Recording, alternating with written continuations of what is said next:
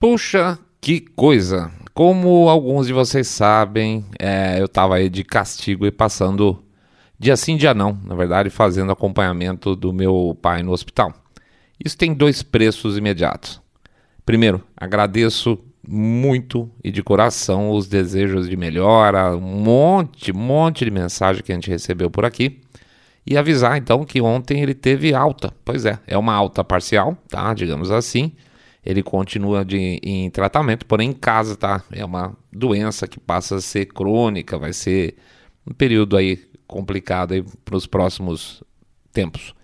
É, nesse período teve uma total impossibilidade da gente manter três programas por semana. Aliás, nem sei como é que foi. Eu estou totalmente perdido.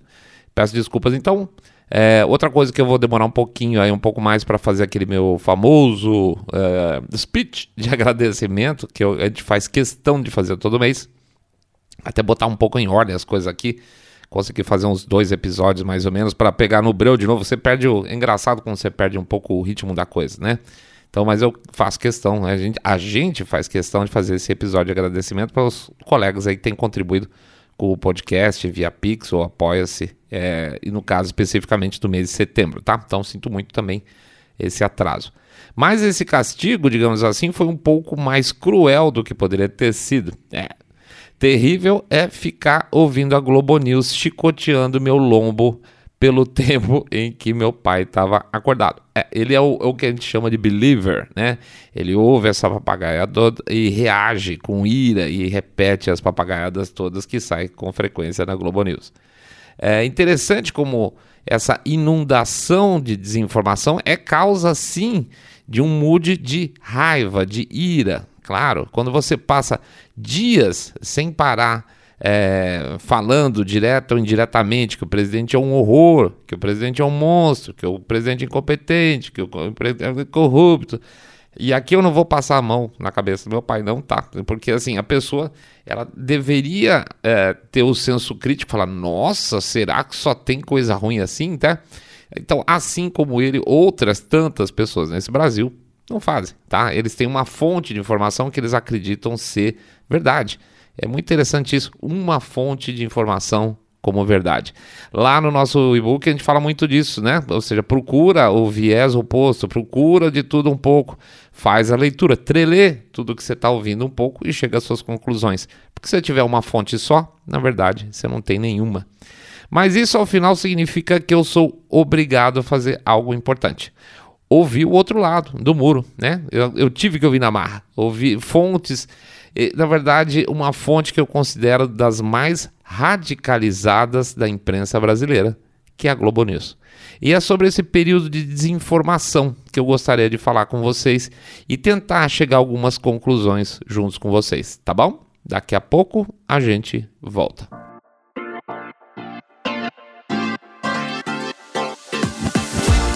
Saindo da bolha. Menos notícia, mais informação para você.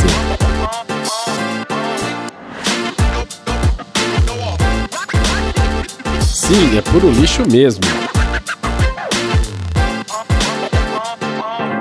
Bem-vindos ao Saindo da Bolha, esse é o nosso episódio 198 e a gente vai falar sobre a porcaria da Globo News. É, nego, a gente vai falar sobre Globo News hoje é mais ou menos como fazer um episódio sobre Lula, que a gente fez um recentemente, também exige algum tipo de tratamento anterior ao estômago, tá? E como eu estava em hospital, então a gente pôde ter acesso a medicações de alto poder com mais facilidade, brincadeira.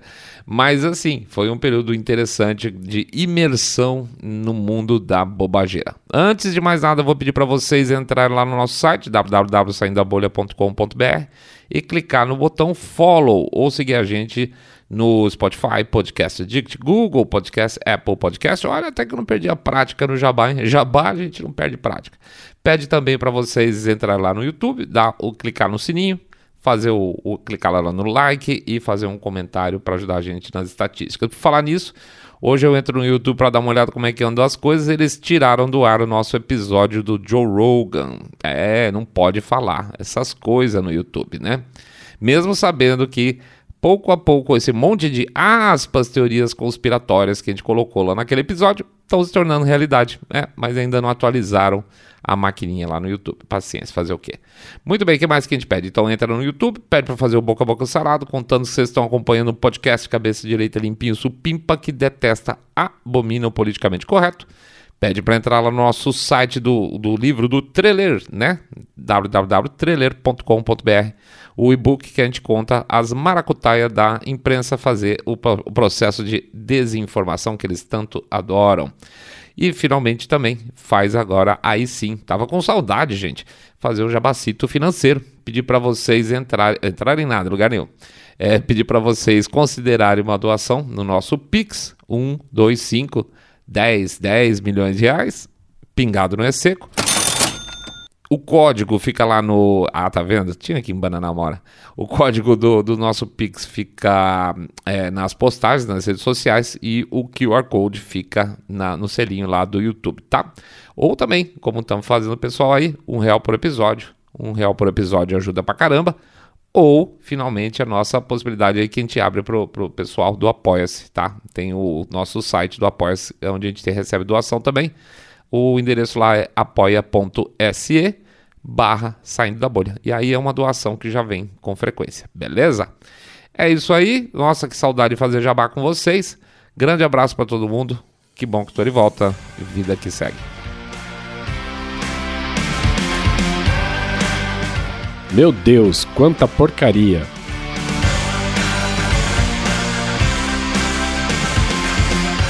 Eu não sei muito bem por onde começar, mas no momento é, que eu comecei a fazer as anotações lá, que eu estava assistindo, assistindo, eu estava de costas para a televisão e eu tinha que ouvir aquele, aquela lixaiada que ia, ia transbordando pela televisão. Tava fazendo outras coisas lá com meu note, aí de costas para a televisão, ficava ouvindo aqueles caras falando. É, tava fazendo umas anotações aí e naquele momento que eu resolvi fazer esse episódio, conversei com o pessoal, o pessoal achou engraçado que era uma ideia interessante estavam os aspas jornalistas analisando uma nova pesquisa do IPEC. Isso, é, eles analisam, eles fingem que não houve um completo pesquisicídio com os resultados das eleições do primeiro turno, né? Pegando tanto o IPEC quanto o Datafolha, de maneira geral foi uma coisa horrorosa, mas IPEC e Datafolha, pelo amor de Deus. Veja, há um evidente desconforto na forma de tentar justificar o que ocorreu entre essa, esses aspas, jornalista. E, e deixa eu até fazer um ajuste aqui. Eles não tentam justificar o problema das pesquisas, simplesmente é como se nada tivesse acontecido. E de maneira geral, eles usam aquela velha história de que pesquisa não serve para dizer resultado da eleição, só serve como uma foto do momento. Mas é desconfortável você ter que voltar de vez em quando para comparar coisas que não batem, né? Ah, no primeiro turno erramos tudo, né? Então você tem que fazer umas comparações de antes e depois que simplesmente passam a não fazer sentido nenhum, né? É, e tem uma outra meia verdade nessa história. De fato, não se, de fato, isso é fato, não se pode prever o futuro a partir de pesquisa, ok? Mas evidentemente evidentemente, cientificamente, já que eles adoram a ciência, o histórico de pesquisas desse tipo, onde você tem vários pontos numa curva, é, indicam tendências, tá? E, e, e, as imagens são essas fotos que eles falam de momento, que não preveem o futuro. Essas imagens de momento não podem, de maneira lógica, não podem apontar para algo totalmente dissonante da realidade, tá? estável, estável, estável, estável, bum, explode, isso aí não faz sentido nenhum. Ah, mas de última hora 12% dos eleitores mudaram de opinião, mesmo assim, não, não, não faz sentido, tá? Então não existe uma, vamos dizer assim, não pode haver uma dissonância da realidade futura como ocorreu no primeiro turno. Senão a velha pergunta que fica, né? Para que servem essas porcarias, né? Sobretudo que a gente sabe muito bem que essas porcarias, elas sempre erram para o mesmo lado. Sempre um lado é subestimado, não os dois. Interessante que, a partir do momento em que a TV dá para os comentaristas esse material, essas pesquisas, esse lixo que foi é, divulgado com frequência durante todo um semestre, para trabalho deles, para eles ficarem fazendo análise e fazer mumbo jumbo, é, que não tem valor nenhum, não tem valor prático nenhum, resta aos caras fazerem o quê? Fazerem suposições, ficar batendo cabeça e falar abobrinha, basicamente. Então, o, qualquer período de, de, vamos dizer assim, de painel que eles têm discussão entre eles, na hora que entra a questão de pesquisa, vira um show completo de abobrinhas, de chutes, de eu acho que, de opiniões pessoais, não tem absolutamente nada factual, só um monte de grosoba, porque aquilo que deveria ser o fato, que são os números de pesquisa, não fazem sentido nenhum, tá?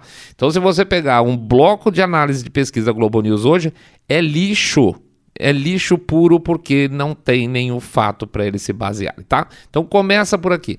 Quando se fala em Globo News em período de eleição, ficou muito claro para mim nesses últimos 10 dias ouvindo bobagem que basicamente o que eles discutem é lixo e percepção pessoal totalmente enviesada, é, saindo da cabeça deles o que eles querem falar. Ah, eu acho isso, eu acho aquilo, eu acho aquilo tal.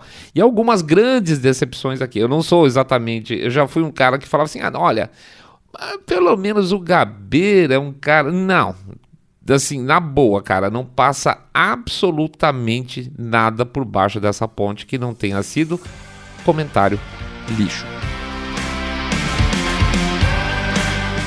Bobagens, idiotices e falta de caráter.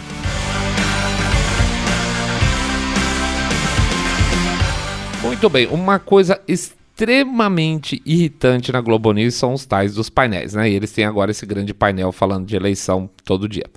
Lá no nosso e-book, por sinal, a gente passa por esse ponto mais ou menos rapidamente quando fala em fontes de notícias. Um capítulo específico de fontes. Painéis só fazem sentido se você tem opiniões pelo menos parcialmente discordantes ou dissonantes, como queiram. E isso não é o caso lá, tá? Eles tentam fazer algum tipo de aspas discussão sobre os temas, é, mas só falta os jornalistas sentarem ali ao redor de uma fogueira e tocar violão, tipo tudo amigucho, tá? É, é, é a mesma história, é como se fosse um jogral. Eles vão falar, um, um, vai temperar um pouco mais e um vai temperar um pouco menos, mas a, a, a o, o, o, fluxo de ideias é exatamente o mesmo. Tem algumas coisas muito engraçadas, como são como conceitos, tá? São conceitos criados e repetidos como se fossem verdades ou como se fossem significativos. Não são. Eu pego um caso especificamente para exemplificar. O Gerson Camarote, por exemplo, ele tem usado com alguma frequência a expressão internet profunda.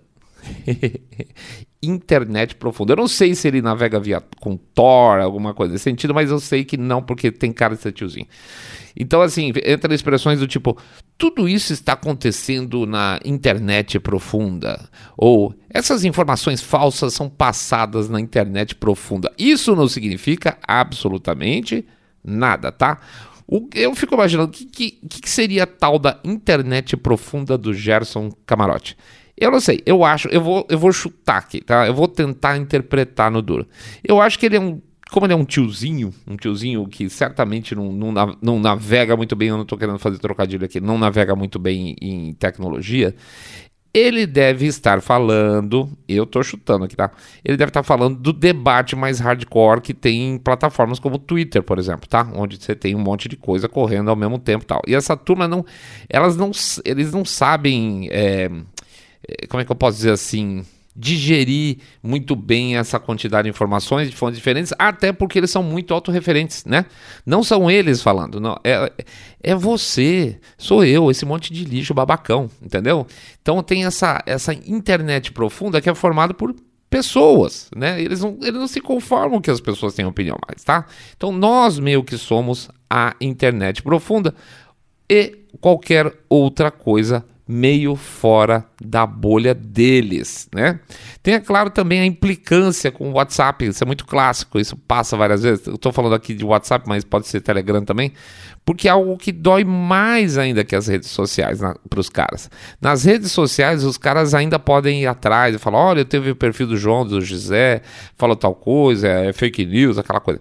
Mas o WhatsApp, Telegram, não rola. Não rola os caras saberem que está sendo conversado. É como se tivesse um monte de negro conversando pelas costas deles e eles ficam uma pistola pistola, tá? a não ser que se tenha gente infiltrada em grupos de Telegram e WhatsApp, e isso demanda uma estrutura muito grande. Tem institutos, aspas, né, que fazem isso, ficar infiltrando gente nas, nos grupos de Instagram, WhatsApp, jornalistas que fazem essa, esse tipo de coisa, mas trabalhos grandes são muito estruturados e muito custosos. Então, eles não sabem exatamente o que estão falando pelas costas dele, e isso deixa os caras uma super pistola, tá? Aí vem o próprio Camarote, também fala que, é, é falando em definições, né, definições tortas, que o WhatsApp é uma rede social fechada. Não, meu amigão, o, o WhatsApp não é uma rede social fechada, tá? Ele é um, é um é uma aplicação de comunicação, inclusive com opção de grupos, mas isso não faz dele uma rede social fechada. Por que, que se fala uma rede social fechada, essa definição porcona. É para dar aquela percepção de que tem coisa feita na miúda ali por trás. Sabe como é que é? Ah, ele usa Telegram, que perigo esses caras, essas redes fechadas fascistas, né? Então, assim, é, são coisas feitas no submundo, na internet profunda. Sacou? Eles precisam é, pintado um, com verniz meio escuro para a coisa ficar meio perigosa e aí eles são luz, eles são a luz, eles são a, a verdade que é colocada na rede, na, perdão, nas, nas mídias em aberto, tá? Eles acham que tudo que é em aberto, na TV aberta, nos, nos jornais como eles, é a verdade. Então, como é que você se atreve a duvidar e dar uma informação diferente da minha? Tá? Então, além dessa goiabice geral de ficar discutindo esse tipo de coisa que não faz o menor sentido, tem também essa coisa de tentar explicar coisas que você percebe claramente que é longe da, vamos dizer, bolha deles, e, e tudo soa muito velho, mo, velho mofado, é, antigo e muitas vezes, com toda sinceridade, meio burro, de verdade. Fora isso, tem um outro ponto que eu tinha discutido, eu tinha comentado com o Mr. Ray bastante até. Lembrando, gente, que os nossos olhos têm sido muito mais historicamente muito mais para fora do Brasil, tá? Então eu peço desculpa eventualmente se a gente estiver descobrindo aí a, a roda, coisas é, meio óbvias, é, eventualmente, alguns tópicos fala, pô, seu agora que vocês caíram a ficha disso aí, fiquem à vontade de descer o sarrafo. Uma questão que eu vejo sendo forçada, mas forçada estrategicamente com constância, é a ideia do aspas, um país fraturado. Essa é uma expressão que eles usam bastante lá, um país fraturado. Toda hora é isso. Ah, o país está perigosamente dividido. Ah, essa radicalização. Ah, essa polarização. Mas país fraturado é uma expressão que eles usam com uma frequência acima do normal e lógico, tá? É interessante contextualizar isso que quando eles entram nessa toada, fica uma falsa percepção de que existe uma preocupação de que, vamos dizer assim, tanto o petismo quanto o aspas bolsonarismo estão criando essa fratura política. Mas na hora que você nota os argumentos dos caras ali nos painéis, né? Você vê que é uma suge que a sugestão de é a radicalização criada pelo aspas, bolsonarismo e a reação do lado oposto, que não é exatamente definido, tá? Não se fala lulismo exatamente, nem como lulismo, nem como petismo. Ou seja, é uma polarização com um único polo sendo responsável por essa radicalização. Entende? É uma coisa de maluco. Teve uma das noites que eu estava lá passando no hospital, consequentemente sendo triturado, açoitado pela Globo News, é, que foi a noite, foi o dia, na verdade, daquela, daquela história do vídeo fake do Nicolas Ferreira, né? Que foi divulgado pela Patrícia Leles, né? Que eu vou evitar qualificar a moça. Aliás, isso é uma vantagem você poder falar de você falar de política internacional, por exemplo. Eu posso chamar a Hillary Clinton de doente canalha né? Que não vai acontecer nada comigo. Mas eu não posso pegar um personagem local e falar a mesma coisa. Por exemplo, a Patrícia Leres, né? Então, isso poderia ser um problema. Então, essa é uma vantagem de você poder chamar a Hillary Clinton de doente canalha. Mas, enfim, tem o um vídeo pornográfico falso, né? Criado por essa turma de pouco caráter e, obviamente, se você tem um mínimo de moral, você vai ficar incomodado com esse tipo de fake news, que é uma, que aliás é uma fake de zero valor prático, tá? O, o Nicolas já estava eleito e eles estavam tentando de alguma forma sujar a participação dele em Minas Gerais. E não sei se foi uma, uma retaliação à história do leite condensado, mas é uma bobagem. Então, para mim, isso é tudo uma grande bobagem. Enfim, em nenhum momento a Globo News é, ela, ela, ela pegou o fato em si, a, história real, o, factual em si. Mas o que é interessante é que, ao dizer que o PT estava usando algum tipo de fake news, havia um certo um sentimento de aspas, culpa. É, não, não estamos falando de culpa, mas de desculpa, tá? Porque a candidatura Lula não deveria fazer o que o outro lado fazia constantemente, entendeu? Ou seja, é a mesma coisa de novo, é uma polarização de um lado só. O, o, essa, essa história do, do Nicolas que eles não contam, né, não fala exatamente o que aconteceu, é uma coisa errada que só acontece porque o outro lado faz isso. Então, assim, o, o erro do, do, da fake news do rapaz é culpa do Bolsonaro. Entendeu? É, é muito louco. Então é uma polarização de um lado só. Então é uma desculpabilização impressionante absolutamente sem vergonha, tá? É coisa de gente sem caráter. Surpresa! A Globo News. Surpresa! A Globo News cristã. Parece brincadeira, mas de repente passou a existir toda uma preocupação da Globo News com a cristandade. Não é incrível? É incrível como os painéis dos caras se modam de acordo com aquilo que possa ser eventualmente crítico com o presidente. Aliás, ou crítico ao presidente ou que salve a pele do candidato deles. Aliás, nesses mais de 10 dias de lavagem cerebral aí, eu não vi um único momento, um único momento de aproximação ou de comentário positivo sobre qualquer ação do governo ou algo que tenha acontecido na campanha do presidente, ou um tipo, uau, que público grande, nossa, que mobilidade. Isso simplesmente não existe. E é interessante a, medi a, a medição de parâmetro, porque isso é real, é sentido, é, dá para sentir na pele, porque eu vi do meu pai é, uma percepção de que é, de como funciona isso para quem está para o lado de dentro dessa bolha. Tá? Ele falou para mim assim: é, que estranho, né? Como essas eleições estão desanimadas, o povão não está indo para a rua, só umas, umas, umas concentrações aí meia boca. Então, olha que como é perfeito. Repara que se a pessoa, como no caso dele, só tem essa fonte de informação, o que, que ele vai ver? Ele vai ver sempre de acordo com a régua mais baixa, ou seja, de acordo com a movimentação de público que o PT consegue realizar. Porque como a, a, Globo News ela nunca vai fazer um comparativo de maior menor, ou seja, grande mobilização Bolsonaro, pequena mobilização PT, ela vai sempre fazer paralelos nas coisas, vai parecer que não está acontecendo nada, está tudo muito frouxo, porque as, as manifestações do PT são pequenininhas, logo os Bolsonaro também deve ser, tá? Eles não vão fazer paralelo por lá. É, como nós aqui no dia a dia, nós que acompanhamos outras mídias, conseguimos fazer, porque a percepção é de que ninguém vai nos comícios mesmo, de ninguém, entendeu? Não tem, não tem, o, cara não entra no Twitter, ele não recebe um vídeo, ele não vê no WhatsApp, ele, etc, tal, ele tá fechado na bolinha e só vai ver pouco movimento político durante esse período. Veja que interessante como é, é possível e é real e funciona esse tipo de, vamos chamar assim, de lavagem cerebral para uma pessoa que tem uma fonte só. Mas eu estava falando de cristandade. E isso começou com, aparentemente, com a visita do Bolsonaro no santuário lá de Aparecida.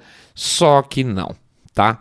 Esse, é, os dias que eles ficaram falando sobre, foi praticamente no dia 12 e 13, falando muito sobre esse tema, aparentemente são relacionados com essa visita ao, ao, ao santuário, mas não. Veja que existe um, um, perfeito alinhamento da imprensa, aspas, progressista com as necessidades de campanha de Lula, certo? Muito bem. Religião é um tema que vinha passando relativamente à margem, apesar do incômodo, por exemplo, da, de questões como o aborto, tá? É, mas por que, que então, de repente, religião ganhou corpo o assunto? Já tinha então a questão do aborto, que estava meio mal explicada. O, o, Lula foi lá, fez um vídeo que ele, ele parece que explica, mas não explica, é uma mentira terrível o que ele faz. E você pode, apesar de não ser exatamente. Como é que eu posso dizer? É, é, tentar descolar de uma coisa a outra. Aborto de religião, tá? Não faz sentido em princípio, mas eles conseguem fazer um, um descolamento das duas coisas, tá? Então a religião passou meio paralelo, independente da questão do aborto. Aí veio o quê? Veio a história do Daniel Ortega perseguindo os padres, aquela coisa toda. Real, fato, está acontecendo. E olha, a gente vê que isso tem muito peso, que isso teve um grande efeito, a ponto do TSE proibir de falar do assunto. Né? Isso é um ótimo termômetro. Quando proíbe o negócio, hum, significa que está dando problema. Né? Então, teve a história do Daniel Ortega, para de falar do assunto por ordens superiores, mas a questão significava que a, a, a temática de religião aí estava meio latente. Aí nós tivemos a história meio estranha, esdrúxula lá do tal do satanista que fez o vídeo apoiando o Lula, né? Cada uma.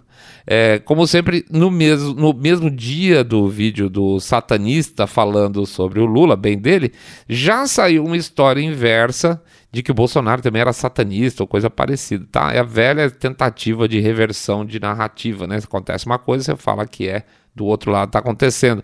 Ah, porque o diabo faz arminha, tinha aquelas bobagens toda tal. Muito bem. Então, o assunto está latente. Se isso está pegando, se a ponto do Uh, de novo, o, o partido, o, o, PT, pedir para tirar o vídeo do satanista do ar, que ele ficou todo ofendidinho, muito engraçado essa história, significa que está pegando, né? Não dá para uh, eh, comprovar nada, mas vamos dizer o seguinte: é, essa, essa contrapartida da história do satanismo, que o Bolsonaro seria satanista também, tem uma carona aí de assinatura de selo Janones de qualidade, tão óbvio. Tem certas movimentações nas redes sociais, você vê claramente o estilo é sempre o mesmo. E aí dá para falar, hum, olha, olha a origem dessa história aí. Mas, mas, por enfim, por haver essa doideira da campanha é, do PT tirar o vídeo uh, do satanista, deu para ver que sentiu, sentiu, e que de fato religião, em parte, é sim calcanhar de Aquiles da campanha Lula, tá?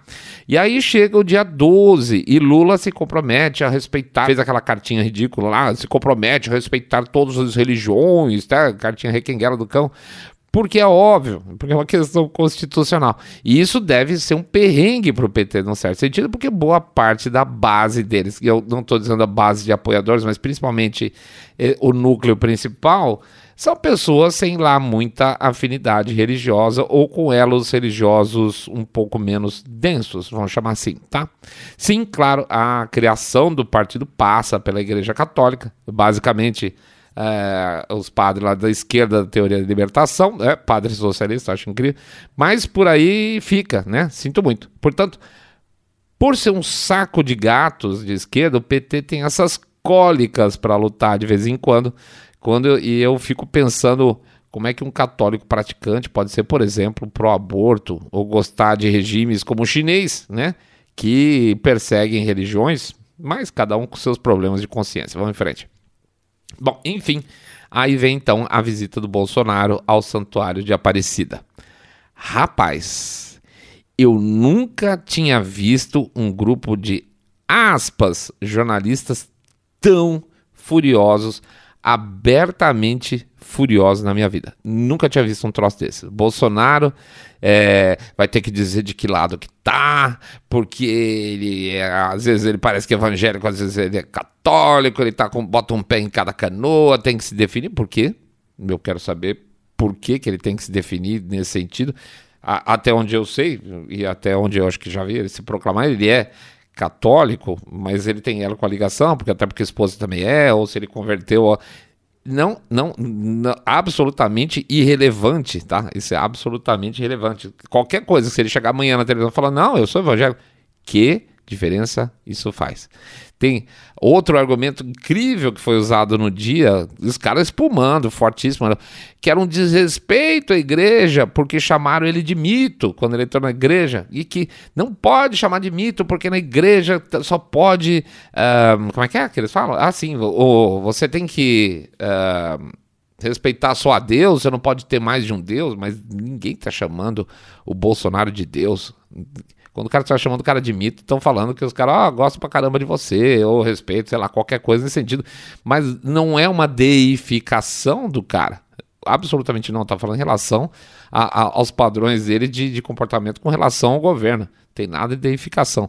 Mas não, eles estavam tentando justificar que os devotos de Bolsonaro estavam colocando ele no mesmo nível de Deus. E o que mostra um, uma completa ignorância dessa, dessa turma que está lá debatendo sobre religião, sobre o pensamento religioso das pessoas. É isso é o que deixa mais besta, eles não sabem nem o que eles estão falando. Eles ficaram possessos, porque não houve respeito à fala do arcebispo lá, que disse que falou sobre o dragão da mentira, que essa era uma acusação sobre o Bolsonaro. E aí é interessante, porque se o arcebispo estava fazendo uma, uma fala de, de cunho político no dia de Nossa Senhora Aparecida, qual o problema do presidente da República ter uma aparição política naquele local também? Então, assim, se é o arcebispo falando uma fala política, ok. Se é o presidente fazendo uma fala política no dia Aparecida, não pode. Se o arcebispo estava é, criticando diretamente, e, e, aqui fica em aberto, está criticando diretamente o Bolsonaro quando ele fala dragão da mentira, que o Bolsonaro seria o, vamos dizer, o, grande mentiroso dessa história, é um pouco estranho, né? Ficaria um pouco estranho. De qualquer forma, o cara estava lá, respeitando e fazendo o, o, papel dele como chefe de Estado, como ele já fez outras vezes lá em Aparecido. Muito bem. E aí ficaram possessos também com a questão de religiosos fazendo campanha política porta a porta no primeiro turno e que isso deveria ser uma ilegalidade, tá? Ou seja, você não pode ir na porta das pessoas fazer campanha política, não sei de onde eles tiraram isso, porque você é religioso. Consegue ver o, o respeito que esses caras têm em relação ao, ao, ao pensamento religioso o, e a, o completo desconhecimento que eles têm em relação a, ao, ao, a moral que as pessoas têm em função de ter uma determinada religião e poder votar de uma forma ou outra. É, eles acham que isso é incompatível. O fato da pessoa ter uma religião é incompatível com ela ter uma posição política, que bate muito com aquele discurso do Lula lá que a gente botou lá para trás, quando ele fala que você não precisa ir para a igreja para fazer nada disso, que você não precisa de padre, que você não precisa de do, do pastor, que você não precisa nada disso. É tudo uma bobagem, vai lá e reza escondido lá no seu quarto. Cala a boca, você não tem direito de professar é, sua religião publicamente na cabeça desses caras. Até porque eles não sabem nada disso. Entenda, pensa se uh, uh, Miriam Leitão é qual é o, o, o, vamos dizer assim a formação religiosa dela? O que, que ela o que, que ela pensa em termos de religião hoje? Será que ela é, até eu acho que deve ser ela é comunista, né? Ela pelo menos tem uma formação é, à esquerda muito forte. Gabeira, será que ele é um cara super religioso? Duvido muito. Boa parte daquele painel lá não tem a menor noção do que está acontecendo na vida espiritual das pessoas e como isso se traduz no momento em que você vai votar. E isso incomoda, incomoda muito, porque a moral dessas pessoas que eles acham que não é legal é aquela que vai fazer com que conduzir os caras a votarem no atual presidente Bolsonaro. Então, resta a crítica pela crítica, tá? Aquele um, Valdo Cruz também, espumando, espumando, falando é, da necessidade do, do, Bolsonaro ser mais cristão, coisa que pareça, mas que porra é essa? Qual o limite do ridículo desses caras para tentar alguma coisa que seja efetivamente negativa? Não dá, né? Você obrigar, falar o Bolsonaro que religião é dele, que ele tem que ser mais cristão, que ele não pode estar tá em Aparecida, que não sei o que lá. Nada é efetivamente negativo, nada depõe efetivamente contra a figura do cara.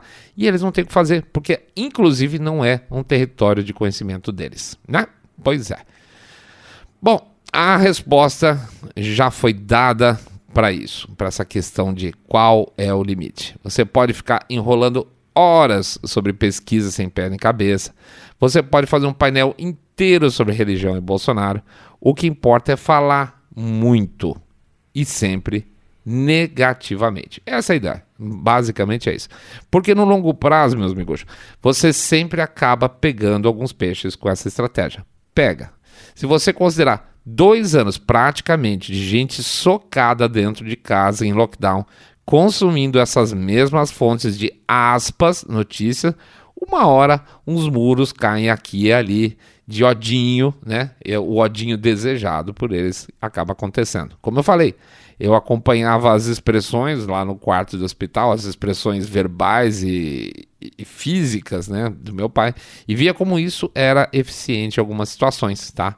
Como a geração de ódio é eficiente. E como sempre, gente, gerando, gerando ódio, né? Gerando ódio e acusando a outra parte oposta de gerar ódio. Gerando divisão e acusando a parte oposta de gerar divisão. Gerar fake news e acusando a outra parte oposta de gerar fake news. Gerar desinformação e acusando a outra parte oposta de gerar desinformação. Como, com método e com frequência. Isso, isso tudo é uma estratégia eficiente, tá? Tem aquela frase famosinha do Goebbels, né, que era um socialista, era um nacional socialista, mas era um socialista, né? Mas socialista mostra bem como essas coisas funcionam, quais as ferramentas eles gostam. Então, aspas aí para o amigucho deles, o Goebbels. Ele diz, dizia o seguinte: não seria impossível provar com suficiente repetição e uma compreensão psicológica das pessoas envolvidas que um quadrado é de fato um círculo. São meras palavras, e as palavras podem ser moldadas até que se revistam e disfarcem as ideias, né? É disso que a gente está falando. Bom, é isso aí, pessoal. Uh, agradeço a presença de todo mundo. Agradeço mais uma vez as, as mensagens que a gente recebeu, de, de apoio, de suporte, muito legal da parte de vocês. A gente é um familhão, né? Não tem jeito de fazer o quê. Fico super feliz de estar voltando. Espero que agora consiga pegar no breu novamente para a gente bater papo com mais frequência. Está chegando. Tem duas eleições muito importantes no caminho, a nossa aqui no Brasil e também as midterms lá nos Estados Unidos que a gente vai abordar em breve, tá? Tá acontecendo coisa importante lá na Inglaterra, tá acontecendo coisa importante lá na Rússia e Ucrânia, tem um monte de assunto para falar, tem um monte de bobagem acontecendo, a gente vai tentar correr para botar em ordem a nossa agenda com vocês, beleza? Vamos lá, pedir para vocês entrarem então no nosso site, é, www.saindabolha.com.br, clicar no botão follow ou seguir a gente no Spotify, podcast de Google, podcast Apple Podcast, pedir para dar um share no episódio e já tinha esquecido também para entrar lá no YouTube, clicar no sininho, dar um like, fazer um comentário. Lembrar os seus amigos que vocês estão acompanhando um podcast cabeça direita limpinho, supimpa, que detesta, abomina o politicamente correto e a Globo News. E finalmente também fazer o pedido para vocês não esquecerem do nosso Pix. Ai, como tá com saudade de falar do Pix. Vamos lá. 1, 2, 5, 10, 10 milhões de reais pingado no é seco é o que movimenta a nossa maquininha aqui, tá? Contamos sempre com vocês. Tem o nosso Apoia-se também, apoia.se. Eu falei tudo errado. apoia.se barra saindo da bolha. Lá vocês podem fazer a doação já, deixar marcado todo dia X cai no cartão de vocês. Isso também é uma frequência que ajuda a gente, beleza? Que mais? Não falei do livro, mas tudo bem. É, vou lembrar também que um real por episódio ajuda pra caramba e falar que nós estamos chegando no fim de semana. É, exatamente. É um fim de semana, graças a Deus, um pouco mais tranquilo da nossa parte aí para nossa família. E eu espero que esteja muito tranquilo também para a família de vocês. Um grande abraço para todo mundo. Tava morrendo de saudade. Fiquem todos muito, muito, mais super, super bem. Saindo da bolha.